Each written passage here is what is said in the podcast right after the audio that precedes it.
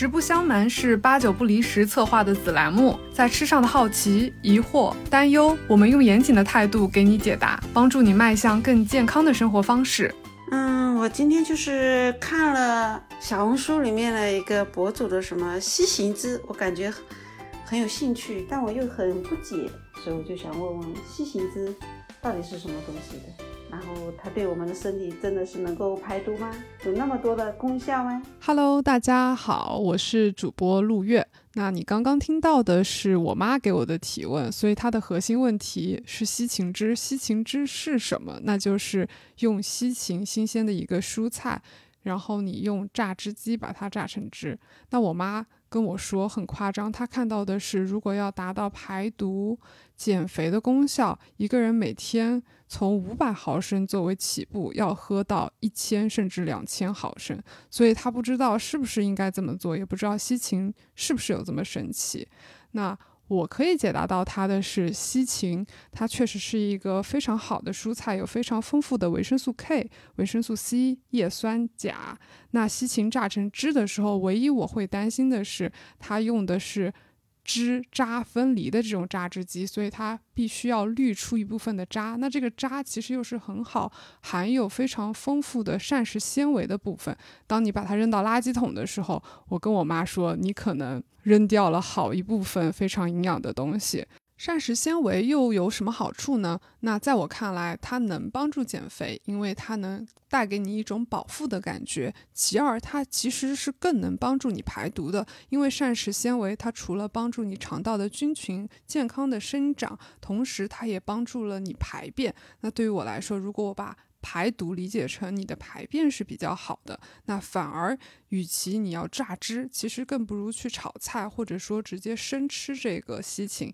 那在美国的话，他们的下午零食有时候就会选择西芹，怎么吃呢？把西芹切成大概是食指长度的这样的一个长条状，然后呢蘸上一个鹰嘴豆泥酱，那其实就是。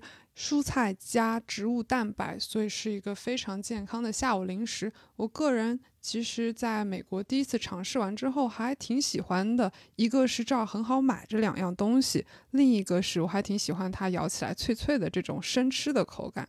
那话说回来，我根本也不会让我妈去严格的执行这个西芹汁饮食法，因为它的推广者。安东尼·威廉本人并没有任何医学或者生物相关的训练，在安东尼的个人主页上，他宣传自己是医学灵媒。然后他讲的故事是他自己四岁的时候，比医生还提前预判了自己祖母患有的肺癌。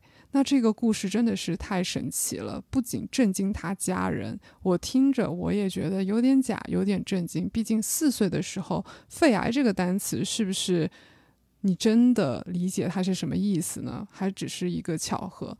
所以说，当你刷到，或者说当我妈刷到这些消息的时候，还是要多长个心眼，并不是觉得他是国外来的，或者这个人出了一个书，我就应该相信，我就应该执行。即便你看到他的主页上有一大把的体育明星、好莱坞明星，比如说史泰龙、米兰达·可儿，说他的饮食有效。